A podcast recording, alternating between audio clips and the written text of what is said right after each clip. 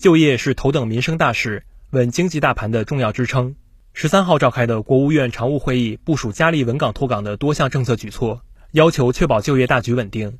会议提出，六月份就业形势较四五月份好转，但稳就业任务依然繁重，要坚持就业优先，以发展促就业，以稳就业支撑经济加快恢复和平稳发展。会议明确，继续通过保市场主体稳就业，持续落实助企纾困政策，打通落实堵点，实行社保费缓缴、稳岗返还。就业补助等打包办理，企业等市场主体承载着六亿人的就业创业，是稳住就业基本盘的关键。一至五月，全国已有二百七十三万户企业获得稳岗资金，共计一百二十九亿元，惠及职工五千一百八十九万人。河北青竹化材科技股份有限公司财务总监王淑芳说：“截至今年五月份，我们公司共享受企业所得税研发费用加计扣除近两千万元，税收优惠政策的兑现呢？”帮助我们企业克服了疫情影响和经济转型的压力，尤其是研发费用加计扣除新政啊，是通过税收杠杆及时减轻企业资金压力，增添企业自主创新的动力。十三号召开的国务院常务会议要求，更多用市场化、社会化办法增加就业岗位，支持以创业带就业，对符合条件的初创企业和个体工商户继续发放最高二十万元创业担保贷款，并由财政贴息。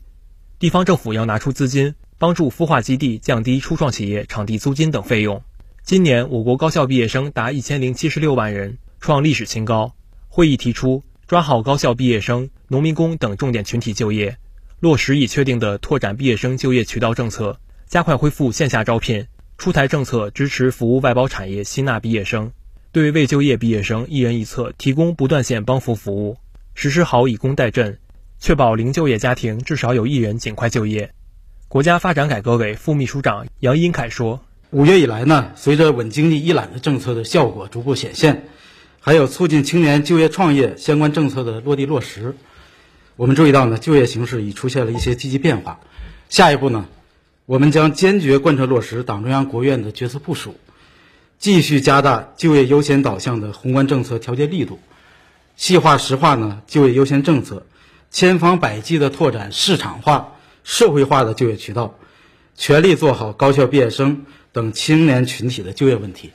国务院常务会议还强调，保障劳动者平等就业权利，严禁在就业上歧视曾经新冠病毒核酸检测阳性的康复者。相关部门要加强劳动保障监察，对此类歧视现象发现一起严肃处理一起。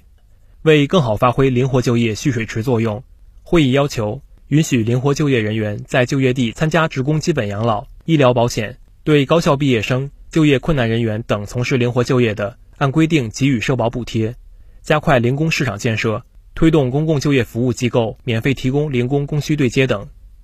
宁夏人社厅副厅长肖生琴说：“呃，我们的招聘会，呃，到目前呢，已经是举办了将近四百场次，这呢包包括线上的，也包括线下的，效果呢也是比较好的。扩消费既有利于提升群众生活水平。”又能带动就业等。会议提出，在全国开展家电以旧换新和家电下乡，支持发展废旧家电回收利用等多项促消费政策。综合新华社报道。